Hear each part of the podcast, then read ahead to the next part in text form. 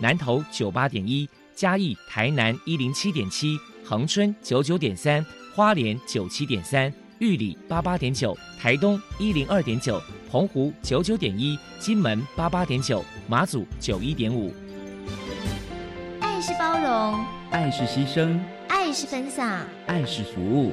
因为爱，特殊教育充满了无限的可能。用爱关怀身心障碍同学的未来，用心倾听资赋优异子女的心声。欢迎老师、家长、同学们，大家一起加入特别的爱这个大家庭。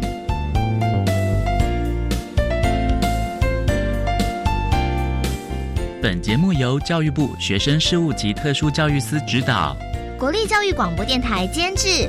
欢迎收听。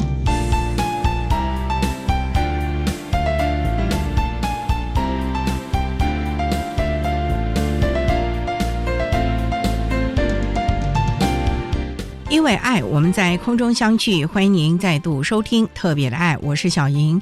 这个节目在每个星期六和星期天的十六点零五分到十七点播出。在今天节目中，将为你安排三个部分。首先，在“爱的小百科”单元里头，波波将为你安排大树抱抱单元，为你邀请高雄市脑性麻痹协会的理事陈琦陈理事，为大家介绍脑盲儿家长的教养经验，希望提供家长老师可以做个参考。另外，今天的主题专访为你安排的是“爱的搜寻引擎”，为你邀请勤益科技大学资源教室的辅导老师欧美兰欧老师，为大家分享可以运作的能力，谈高等教育阶段脑性麻痹学生学习及辅导支持服务的经验，希望提供大家可以做参考。节目最后为你安排的是“爱的加油站”，为您邀请台中市脑性麻痹关怀协会的会员蔡应宗先生以及他的儿子蔡成汉先生为大家加油打气了。好，那么开始为您进行今天特别的爱第一部分，由波波为大家安排大树抱抱单元。大树抱抱，特殊儿的父母辛苦喽！我们将邀请家长分享教养的技巧。情绪舒压、夫妻沟通、家庭相处，甚至面对异样眼光的调试之道。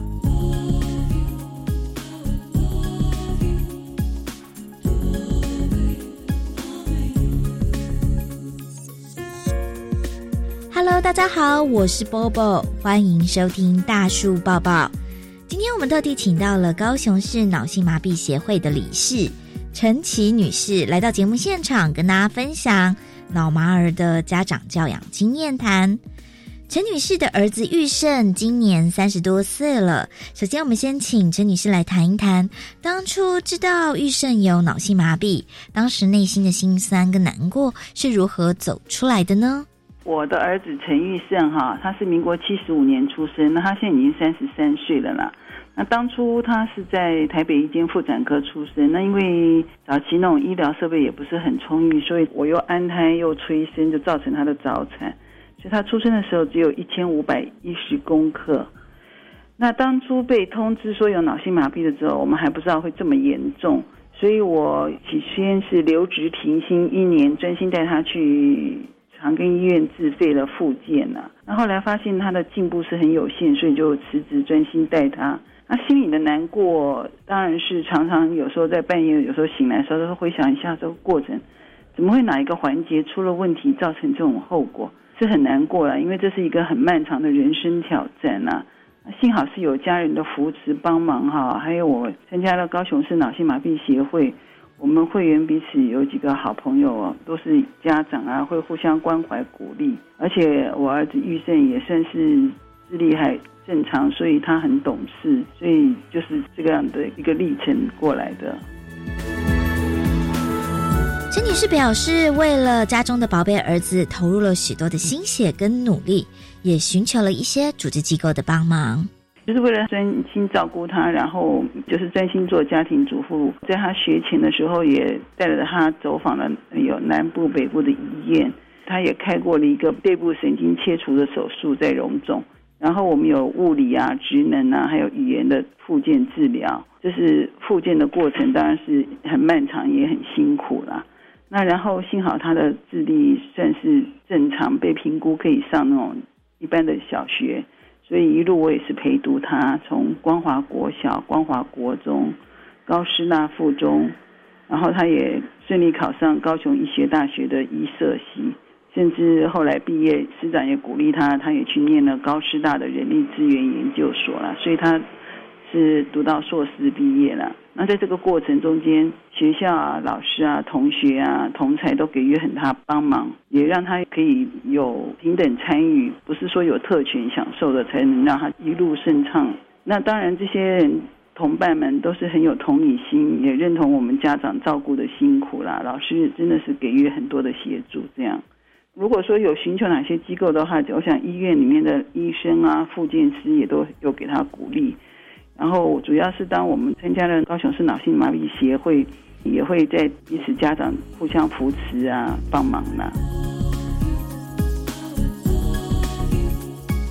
接下来，我们请陈女士来谈一谈，在教养玉胜的过程当中，遇到最大的考验是什么呢？说实在，陈医生三十多岁，就是他在过程中间是有一些资源的取得，真的是相当不容易啦，都要靠自己去争取。譬如说他在就学，因为他都用左手嘛，所以他在考试的写字方面是有困难的。那这方面有的时候我们就要争取让他延长考试时间啊，或者是用口试的方式啦。那反正就是说很多资源都是要靠自己家长或者是跟学校沟通等等。最大的考验当然就是在于他毕业以后就业的困难啦。因为我儿子的程度就是说他还是要以轮椅代步嘛，那然后就业上真的不是很顺利啦，所以他目前也是在家里头自己阅读啊、听音乐啊、用电脑啊这样。所以你说真正的困难，因为一路走来我们就是很努力的读书啦，努力的往上让自己的知识。丰富，可是就是到真的要毕业以后的面对的问题，就是就业的困难呐。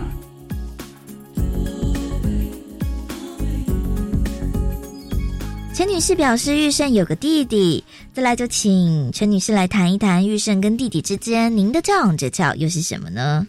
他有一个弟弟，小他三岁，我会尽量让他弟弟感受就是公平的，不偏袒哥哥，或者是总是他哥哥占用我的时间比较多嘛。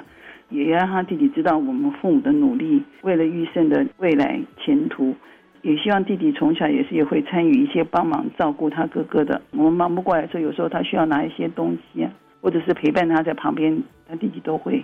所以我觉得还他们两个人就是互动关系都还不错。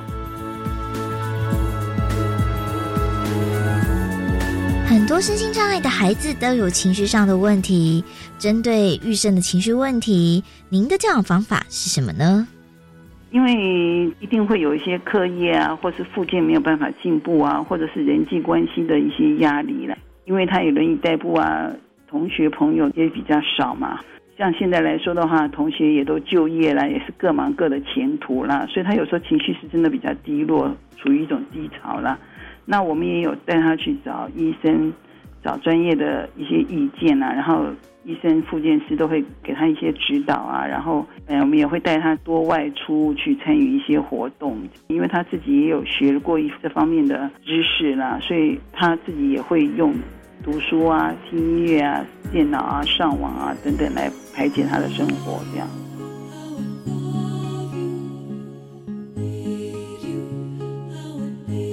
那，我们请您分享一下玉胜有没有做过让您觉得非常窝心感人的故事呢？因为我们玉胜他都是用左手在写字，还有打电脑方面嘛，所以打电脑的速度都是很慢的。那因为我们一直有参加高雄市脑性麻痹协会，那然后他也很认同协会，他也觉得说自己算是蛮顺利的，所以他在两年前他完成了一本书，叫做《爱在飞扬的音符》的书了。那里面就是我跟我们的理事长，还有另外一位苏老师是特教老师，就带着他一起去访问了十个脑性麻痹的家庭，就是孩子长大面对的处境呐。然后他也在这本书里面介绍脑性麻痹，介绍我们协会，等于说是宣扬我们的协会目前要做的一些事。就是我很感动，他有这个心，愿意自己已经长大了，可以去帮助其他脑性麻痹的患者这样子。我觉得他有这个心，我觉得是非常值得骄傲的啦。最后，给同样是脑麻儿的家长，您有什么样的话想说呢？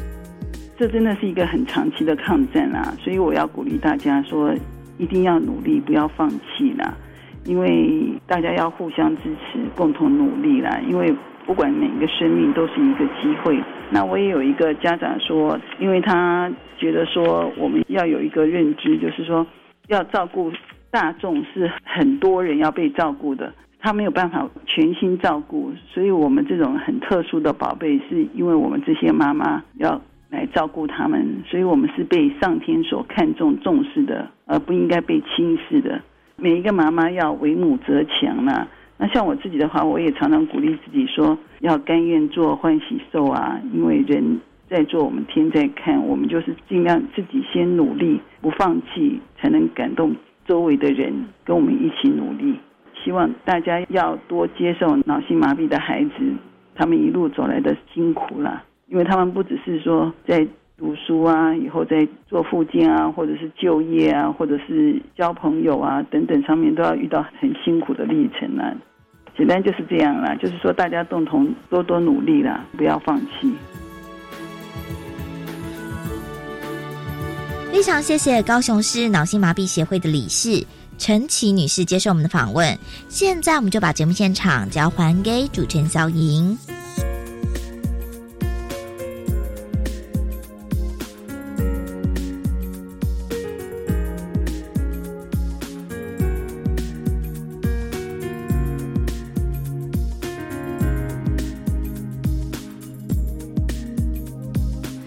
谢高雄市脑性麻痹协会的陈启理事以及波波为大家分享了脑麻儿家长的教养经验，希望提供大家可以做个参考喽。您现在所收听的节目是国立教育广播电台特别的爱，这个节目在每个星期六和星期天的十六点零五分到十七点播出。接下来为您进行今天的主题专访，今天的主题专访为您安排的是爱的搜寻引擎。为您邀请勤益科技大学资源教室的辅导老师欧美兰欧老师，为大家分享可以运作的能力，谈高等教育阶段脑性麻痹学生学习及辅导支持服务的经验，希望提供大家可以做参考啦。好，那么开始为你进行今天特别爱的主题专访，《爱的搜寻引擎》。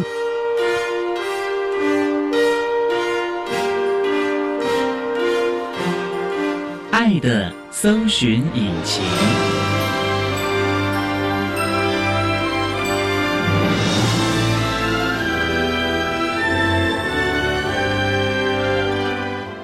今天为大家邀请到的是勤益科技大学资源教室的辅导老师欧美兰欧老师。老师您好，大家好。今天啊，特别邀请老师为大家来说明可以运用的能力，台湾高等教育阶段脑性麻痹学生学习及辅导支持服务的经验。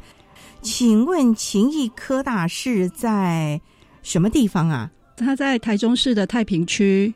学校成立很久了吗？非常久了，快五十年有了。记得早期好像它是私立的嘛，后来好像捐献给国家。对，他在民国六十年的时候成立，在民国八十一年整个捐给国家，然后就由私立改成国立。目前学校大概有多少系所啊？是有十四个系，有三个所，一个博士学位的班级。早期它是勤益工专，是以工科为主吗？目前还是？其实目前的比重还是以工科为主。目前全校有多少学生啊？大约是一万两千名左右。哦，那很大哎。校地够大吗？我们就是有新校区跟旧校区合并之后，其实是蛮大的。两个是在一起的吗？对对。哦，那不得了了啊！那我们有身心障碍的学生吗？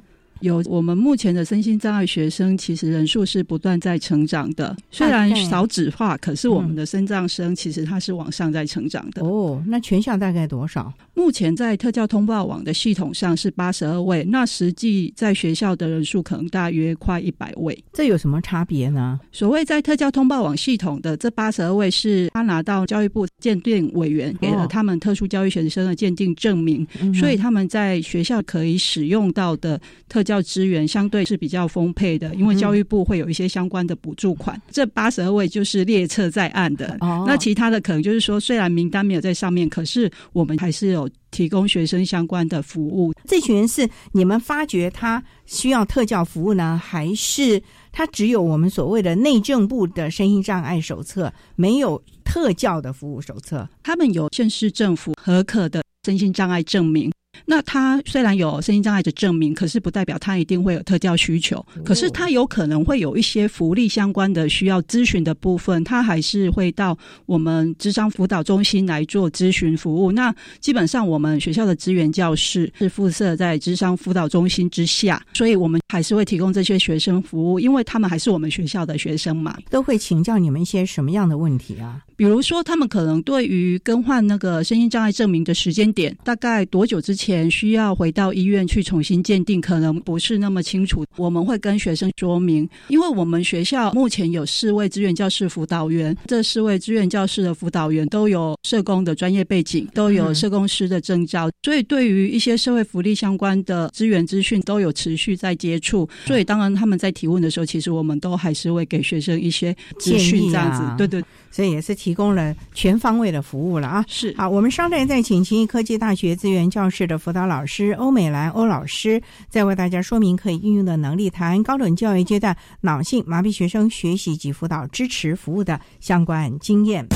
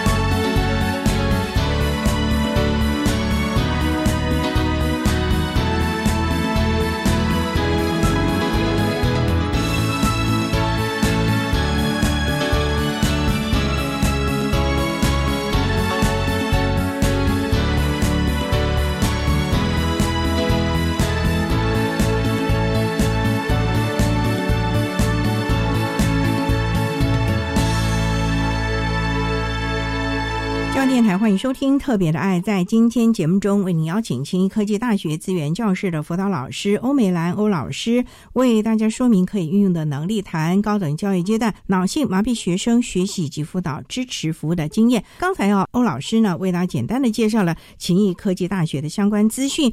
那也想请教啊，目前勤益科大有多少脑性麻痹的学生在勤益就读呢？目前是四位，四位啊，嘿，四位也不少了呀。对，确实，如果说以全国的量来看，在台中市四位算是不少。那他们会就读我们勤益的哪一些科系啊？资讯管理系，这是我们学校唯一有针对脑性麻痹的学生开名额的科系。所以这四位都在念资管吗？其中有三位是读资管，他们是透过那个身心障碍真试的管道进来的。那另外有一位，她是自己考进来的，是一个女孩子，就读的是我们学校的进修推广部。他们在学校适应的还好吧？其实我们目前这四位学生的适应状况都还蛮不错的。以平均数来看，其实他们都在平均数之上。那老师，你从事我们资源教室的辅导工作大概多久了呢？我从事资源教室的工作分。分成了两段。第一个阶段是在我还没有结婚生小孩之前，我是在另外一所体育大学的志愿教师工作。第二个阶段就是在我生小孩之后，放了两年的长假的时间照顾小孩，育婴假。对对对，然后后来就是到了情谊服务。两个学校不一样哎，一个就像你讲的是体育大学，是一个是科技大学，孩子的个性啊什么都不一样哦。对，障碍类别也都不太一样，还能适应吗？你在服务的项目内是不是有很大的差别了？确实是有，因为体育大学的学生的集中在两个障碍类别，一个是听障，一个是学习障碍，再加上体育大学的学生他都有自己的体育专长。所以在各方面，他们都有自己的专业了。可能在学科方面，也就是跟专业有关的了。对，而且可能更多的时间是要出去参加国家比赛。对，所以会比较注重术科方面的表现了。是，可是勤益大学毕竟还是有学科的考量。所以你们就要帮他们去注意到学科学习啊，是跟教授跟系上的沟通协调，甚至也要提供一些学伴啊，其他的支持服务了。是的，那这个你们都必须要经过评估吧？不是你想要什么我就直接给你了。确实都是要跟学生讨论过，然后当然有评估过学生他个人的能力状况，然后再去了解说他实际上的需求有哪些。所以你们的 ISP 是在还没有进来之前呢，还是进来之后才开始做这件事情呢？因为其实大专真是放榜很早哎。是，如果就身心障碍真试的那一块的话，它其实很早就放榜了。那通常以我们学校的做法，就是我们六月初就会做派案的动作，因为我们有四个辅导员嘛，所以我们会做分案的动作。哦，那你们像这八十多位啊，你们是按照系来分，还是按照障碍类别来分呢？因为我们的身心障碍学生系所的分类比较没有那么平均，所以我们很难去用系去做分辨。如果说我们这样去分别的时候，按量会很不平均。所以我们打散来就是，反正就是每一个同事要对所有的孩子都要了解了。对，所以当这一次我接到主题脑性麻痹的时候。我发现这些学生，我都不是他们的专属的辅导员哎啊，好妙哦！可是对他们却又很熟悉，可见大家都是互相支援。像你今天来上节目，孩子如果去找你的话，其他三位老师就要帮忙协助了。是的，是的。好，那我们稍待要再请勤益科技大学资源教室的辅导老师欧美兰欧老师，再为大家说明可以运用的能力，谈高等教育阶段脑性麻痹学生学习及辅导支持服务的相关经验。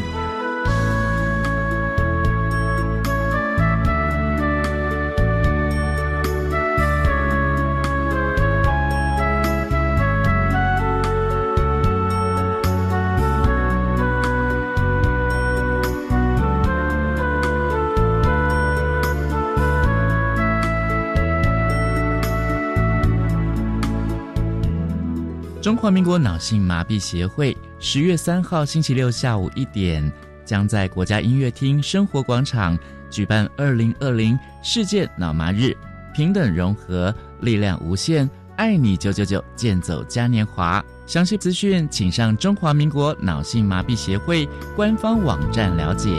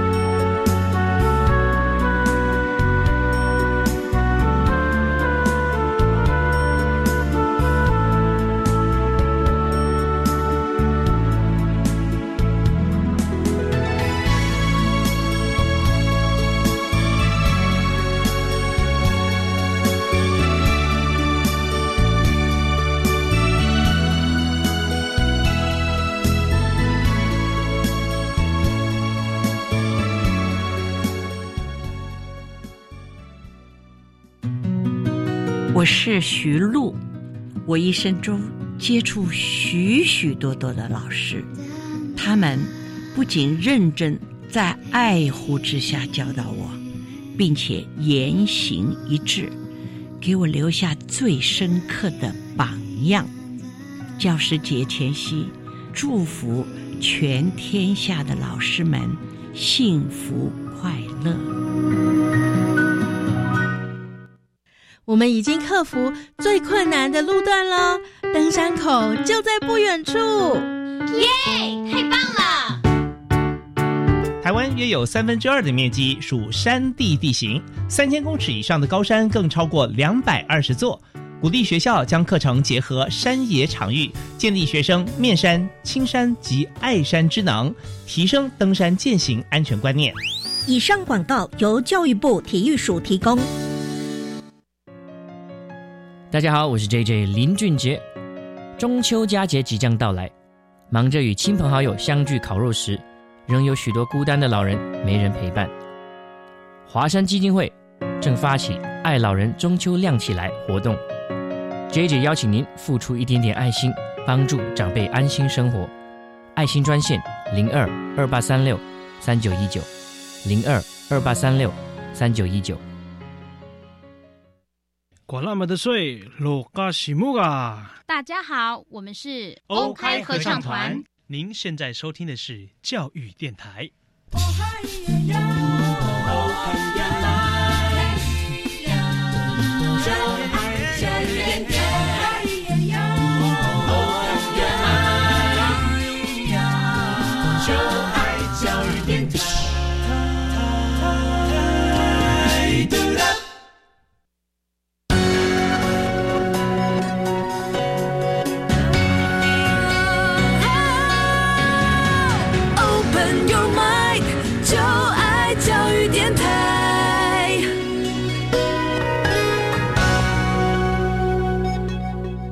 教电台欢迎收听《特别的爱》这个节目，是在每个星期六和星期天的十六点零五分到十七点播出。在今天节目中，为您邀请清义科技大学资源教室的辅导老师欧美兰欧老师，为大家说明可以运用的能力，谈高等教育阶段脑性麻痹学生学习及辅导支持服务的相关经验。那刚才欧老师为大家提到了，在六月初啊，大专真试啊放榜之后，你们就会开始跟学生们取得联系，而且开。是要询问他需要些什么样的支持服务了？是的，是先找他的老师，还是直接跟孩子联络，或者是请他先到学校来看一下呢？因为勤益科大照你讲也是有年代的学校了。嗯，如果这个孩子今天必须坐轮椅，那是不是要先来查看一下学校的无障碍环境了？张小姐提到的家长、学生还有老师的部分，我们都会联系。因为前端教育阶段的老师，他所评估到跟收集到的资料，跟家长自己认为自己孩子的需要，还有个案本身他自己认为自己的需要，有时候其实会有一些落差，所以我们会把这些资讯都去收集过来，接着当然就会邀请家长是不是带着孩子提早到学校来做校园环境的熟悉，在这个同时呢，我们就会导入学长姐的资源，系上的老师要不要也进来？六系主任呐，相关人员。基本上，如果系上的相关人员，我们通常大概是开学的第一周或第二周，因应那个 ISP 会议，会邀请系上系主任、还有导师、还有相关任课老师跟系上的助理，会一起来参加这个 ISP 会议，大家才会齐聚在一起。那你这个学长姐是他同系的呢，还是资源教室的这些学长姐？基本上一定是资源教室的学长姐。再来，我们再说到更小的范围，就是。系上的学长姐，比如说我们刚好提到资管系收脑性麻痹的学生比较多，那我们就会邀请资管系的学长姐，也是资源教室的哦，他有可能也是脑性麻痹，也有可能是其他的障碍类别，他来带领家长还有孩子一起去认识这个校园的环境，然后还有他在这个系可能会常使用到的教室有哪些，还有哪些系管他比较常会用到，我们就会让这个学长姐去带这个新生去了解跟认识。这样子也让新生和家长也能够感觉是比较贴切的提供相关的服务，因为问学长姐是最适当的了啊。有时候他们问老师，好像觉得还是隔一层，没有感同身受。可是学长姐现身说法的时候，就会觉得他在这里学的很好，那我们应该也没有什么问题了啊。对于很多的存疑啊，或者是疑问，可能就会消弭了。是的。在这个过程里面，其实我们就顺便也灌输了孩子一个概念哦，什么概念？经验传承。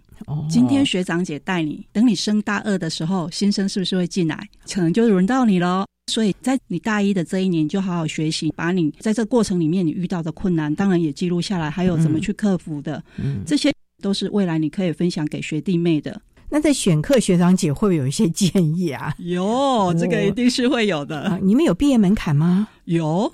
毕业门槛是什么？要有证照吗？因为我知道科大都有证照问题，现在还有外语能力的证照的问题。哎，是以我们勤益科大希望学生从学校毕业。是有一定的程度跟能力，所以其实我们的毕业门槛，老实说，有可能比别的学校还多一点点。因为我们有一个毕业门槛是服务学习，这个虽然是零学分，假设你没有做服务学习，可能就没有办法从这个学校毕业。那当然，我们特殊学生他有特殊的处理方式，可以选择修。或不修服务学习，就是要去打扫厕所吗？还是可能去国小或国中做一些课业辅导的工作，或者是说去一些慈善机构，然后等于是校外了嘛？对对对对，所以这个服务的过程，某个部分也在训练孩子，慢慢的有交通能力出来。当然，有一些孩子大一他可能没有交通工具，没有摩托车嘛，那如果要去比较远，可能不是那么方便。其实学校附近也有一些国小跟国中可以去做课业辅导服务。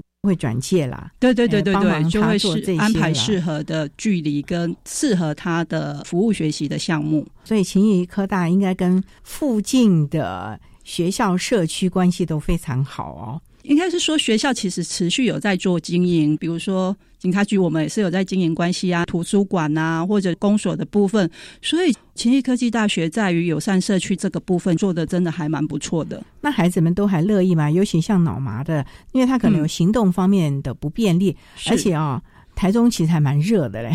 确实，其实他们有一些他们安排的服务学习的时间，可能不是在日正当头的时候出去了哈。比如说，我有一个大一的学生，他虽然有身心障碍证明，也有特殊教育学生的证明，依照学校的法规，他可以申请服务学习免修。可是，我觉得孩子他会期待这个我可以做啊，我想要跟其他同学一样，我就是要去做服务学习。像他就是申请到东区一个育幼院的地方，他填的时间可能就是。傍晚五点到晚上大概七点的这个时间，去那个育幼院服务，帮那个育幼院的学生课业辅导。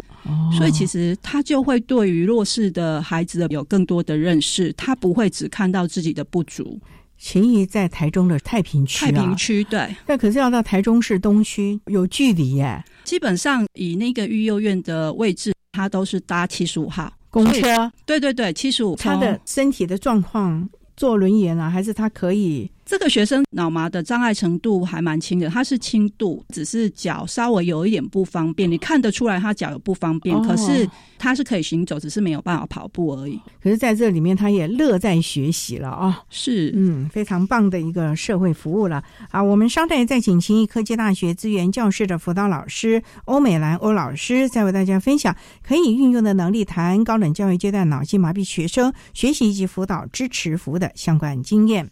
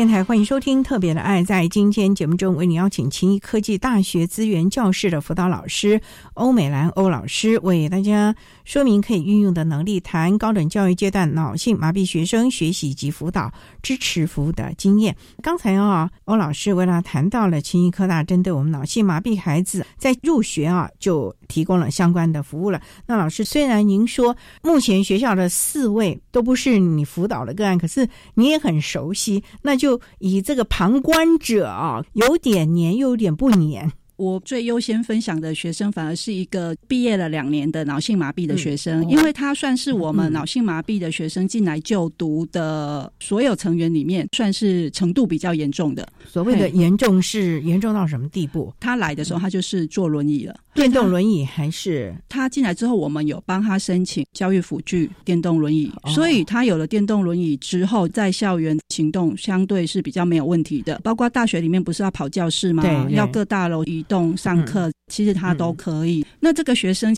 跟他因为很熟悉，熟悉到有时候他自己跟家长会有点搞混，会误以为我是他专属的辅导员，所以会想要分享这个部分，就是因为觉得这个还蛮妙的啦。嗯，可见呢，秦毅真的是每个辅导老师都好棒啊。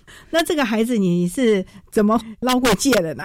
因为我是负责身心障碍学生专业评估的部分，我们针对身心障碍学生在进来校园之前，尤其是肢体上有一些特殊状况的孩子，我们会邀请复健医师做。肢体的评估。那这个孩子当时要进来就读之前，因为那时候我们大概是九月十几号开学，那我们在前一周还没有开学之前，就先跟家长、还有学生、还有医师先做好邀约，然后带这个孩子到我们学校的资源教室来做肢体的评估。这个孩子虽然长时间坐轮椅，可是其实他是有能力、有机会可以站起来行走的。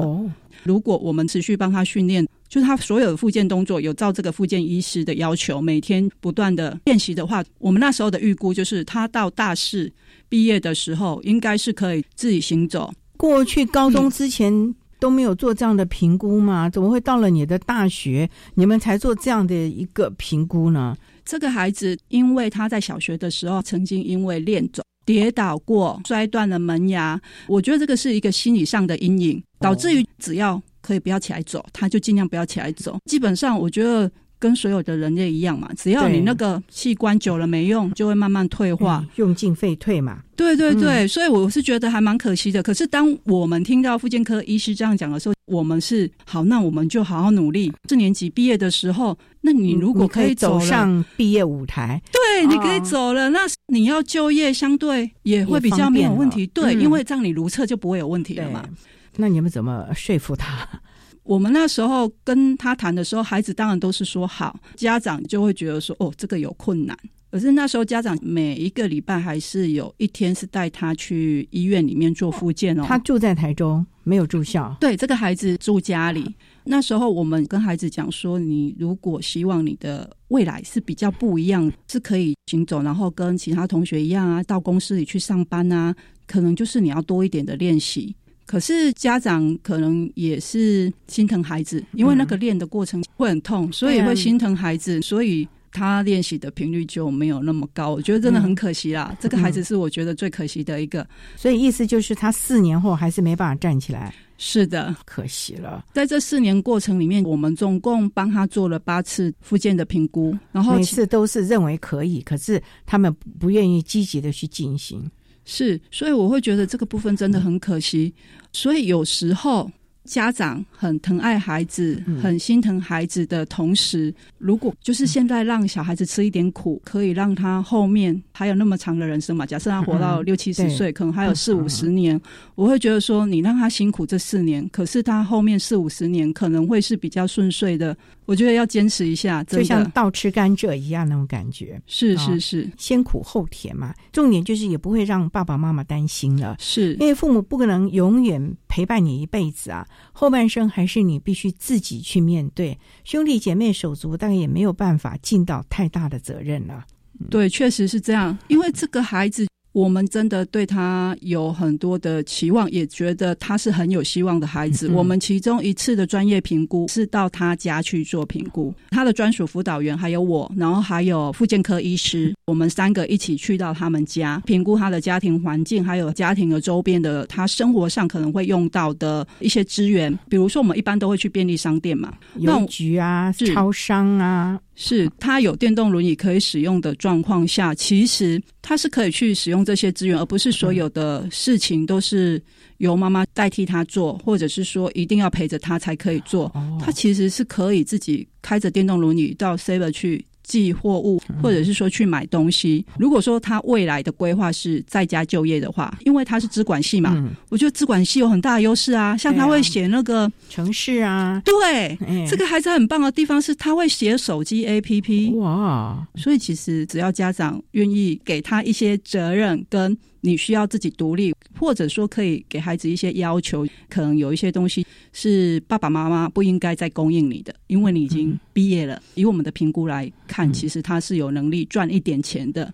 因为如果你会写城市，而且你的城市是还达到业界的水准的话，其实人家是愿意购买你这个城市的。可惜，那这个孩子目前的就业状况如何？他毕业之后，台湾有在推一个弱水计划，嗯，那就是写城市的部分，你可以在家工作。那那时候也有跟孩子讲说，因为你的科系就是写城市的部分，那你跟这个弱水计划的承办看要不要联系一下，看有没有那个机会让你可以进入这个团队里面发挥你的专长。结果他有做吗？他是说他有跟那边联系，可是还没有回复他说他是不是被录用到这个团队里面。我们就期待了。好，稍待，我们再请秦医科技大学资源教室辅导老师欧美兰欧老师，再为大家分享可以运用的能力，谈高等教育阶段脑性麻痹学生学习及辅导支持服务的相关经验。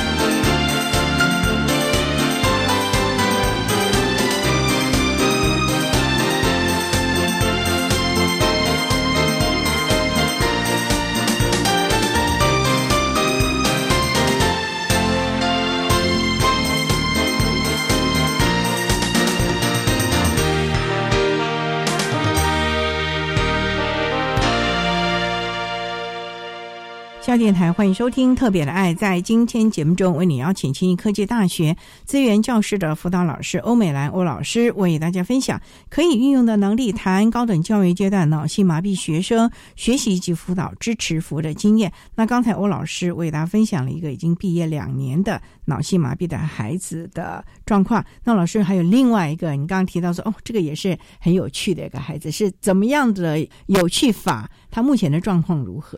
这个孩子是真的还蛮有趣的，啊，他目前还在学。这个学生他的身心障碍证明拿的程度是中度，就是感觉上程度不轻嘛，哈。这个孩子他主要是下肢体的问题，就是腿部啊那些。对对对对对，所以一开始的评估可能会误以为这个孩子他可能需要很多的协助，那可是当时家长带着孩子来校园做参观的时候，然后还有辅导员跟他。面谈评估的时候，就发现这个家长的思考的方式非常的正向，他会觉得孩子就是要独立呀，不会因为说他的小孩子是脑性麻痹，而且还是中度，就一定要给他很多的协助。他们住台中吗？没有，这个孩子他们家住在云林县。哦，有外县市哦，是，所以他要住校了。对，哇，那这个生活适应这是第一关了啊。对，嗯啊，不过我们学校支持性真的还不错。帮他安排在我们宿舍的无障碍寝室，是双人房，而且是平面床位。那他的厕所是没有坎的，所以就不会影响进出的时候可能脚会踢到或什么之类的，就安全了啊。对，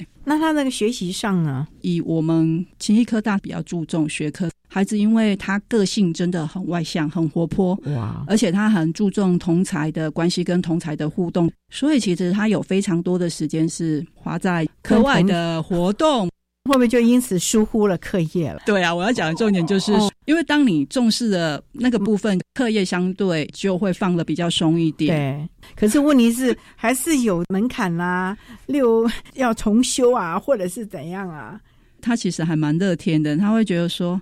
啊，没关系，我后面还有几年，我可以慢慢修。他大一的时候没有通过的科目真的还不少哎，我们就想说二一了吗？对，其实他是超过会被二一的范围。那因为学校针对特殊教育学生其实是有保障的，会给他们多一点的时间补强这些科目。那所以你们有开启课业辅导这一块了吗？说到这一点，我会觉得他有趣，就是在这一点，就是说，虽然课业在学生来讲这是最重要的事情，可是因为这个孩子他注重的是课外活动，还有同才互动的部分，所以他比较多的时间都放在那个部分。另外还有一个部分就是家里也是会有一些经济上的需求，所以他也有在学校里面做攻读，那就更没时间。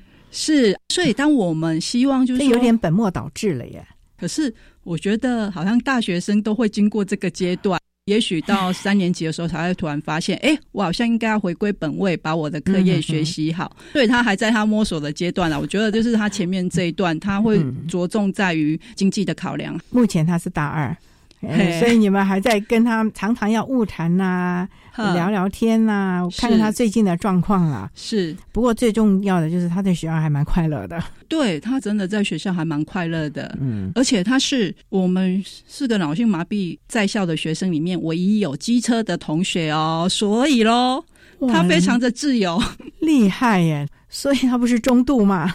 对啊，而且他的摩托车他还有办法载一个同学，太厉害了吧？对，他的机车基本上他是改装过，就是特殊学生骑的机车，还是看到了孩子在这里悠游学习了，起码同台的关系啊，课外的活动也让他享受到了大学的生活。不过，这个学业这个部分，可能还是他要有待努力注意的了啊。不过谈了这么多啊，我们我们一直谈到就在学校的这个辅导等等，可是最终的目的，我们还是期望孩子将来面对职场的时候，他的能力是够的。所以在这个转型的部分，你们有针对我们脑性麻痹的孩子做相关的职业转型，或者是职业赛设计啊等等这一块的连结吗？基本上。不只是针对脑性麻痹的学生啦，其实我们每一个特殊教育学生在不同的年级，针对生涯的部分都会有不同的讨论。那当然，约接近四年级讨论到了，可能就是要进入职场的那个部分，需要是比较细部去讨论的。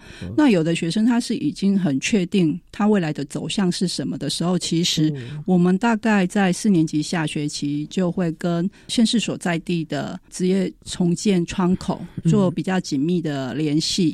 因为有的学生他是有经济压力的，所以我们不会等到他确定毕业了才开始跟职业重建窗口做联系，我们就会提早开始部署。可能在大四就开始了。对，所以还是要提前部件啊，是是，帮他及早的了解，也可以在他的户籍所或者他居住地尽快的找到适合他的工作了。是，所以孩子的就业状况还好吧？其实我们大部分的学生毕业之后都是有工作的，只是说这个工作的类型是不是一定跟他在学校所学的科系相关，这就不一定。因为有的学生他当初会读这个科系，是因为这个有开身心障碍真试的管道，所以他读了，可是不见得就适合他的，所以他毕业之后有可能受。职训，或者是说他自己很清楚他做的是哪一块，对，所以他从事的就不一定会跟他在校所学的科系是相关的。总之啊，其实大学阶段我们就期望他能够了解自己的性向、兴趣以及能力了，在这里好好学习，然后进入职场了啊。好，那我们今天啊也非常的谢谢勤益科技大学资源教室的辅导老师欧美兰欧老师为大家分享可以运用的能力，谈高等教育阶段脑性麻痹学生学习及辅导支持服务的经验。非常谢谢欧老师的分享，谢谢您，谢谢。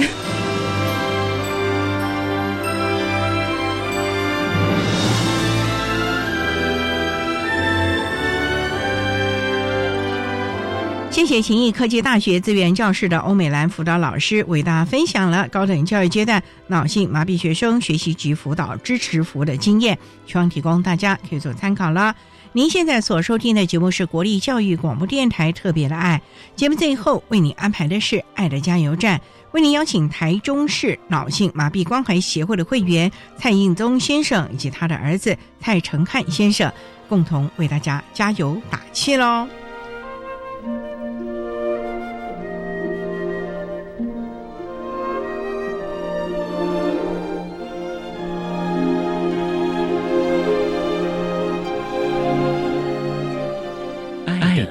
加油站。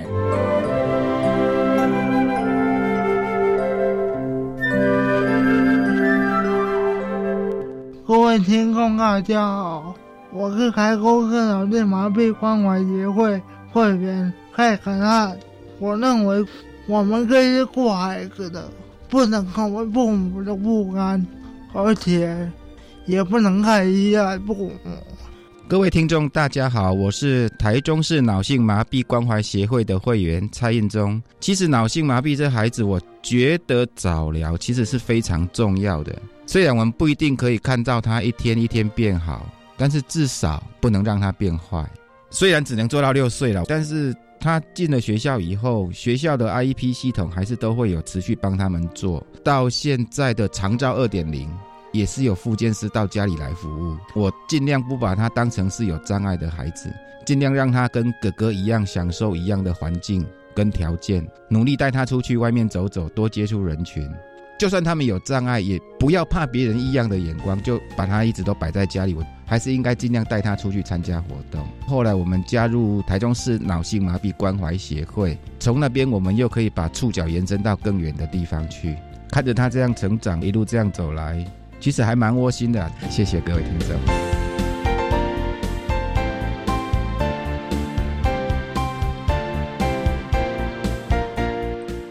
今天节目就为您进行到这儿了，感谢您的收听。在下个星期节目中，为您邀请获得一百零八年优良特殊教育人员荣耀的私立中山工商综合职能科的肖破如老师，为大家分享建构最适切的疏解方式，谈高中教育阶段情绪行为障碍学生教学以及辅导的策略，希望提供大家可以做个参考了。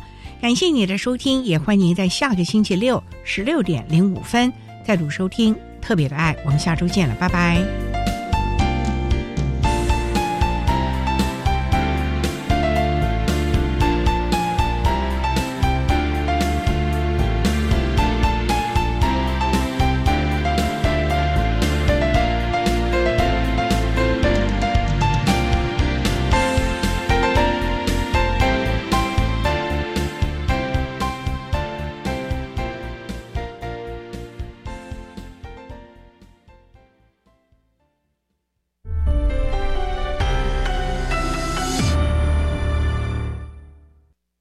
在时间下午五点整。